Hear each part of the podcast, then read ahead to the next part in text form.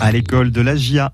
Isabelle. Et on part en Chine ce matin dans notre série sur le centre de formation de la GIA, direction Shanghai et Bambou. Le club iconé a inauguré la semaine dernière ses deux académies pour former des jeunes âgés de 11 à 14 ans. Une grande première pour un club français dans le pays le plus peuplé du monde, un pays où vous êtes rendu Bruno Blanza pour voir comment la GIA s'adaptait.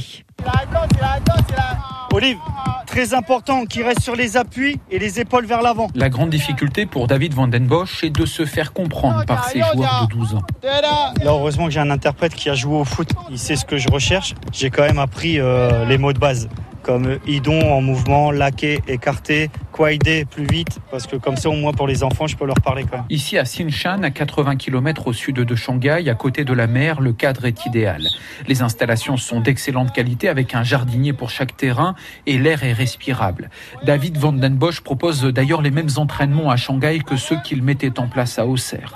Beaucoup de technique, de la coordination et du plaisir. J'ai vraiment quand même un bon noyau. Je pense que je peux rivaliser quand même avec euh, l'équipe de la GIA. Et cela plaît à Tsao Yongju, directeur sportif du club professionnel de Jinsan, où la GIA possède l'une de ses académies chinoises.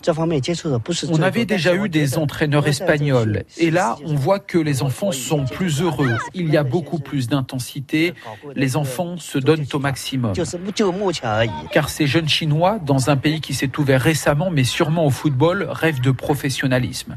Koga et chez Gensi, 12 ans, sont des académiciens de la GIA. Les éducateurs européens et français ont plus d'expérience que les Chinois.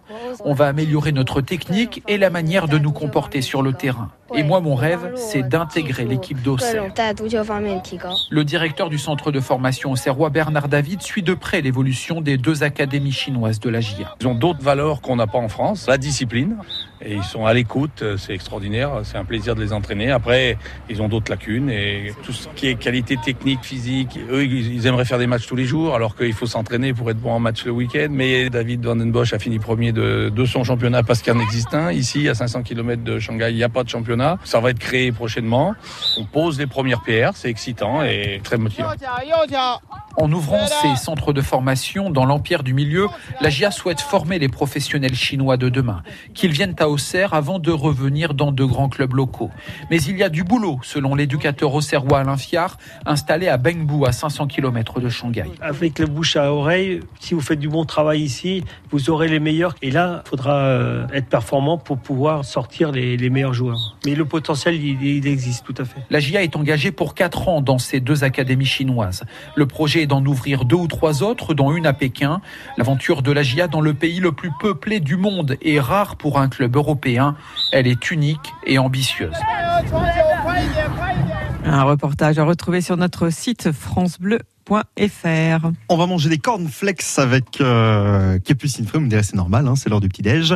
On n'arrête pas le progrès, c'est dans, allez quoi, une petite minute. France Bleu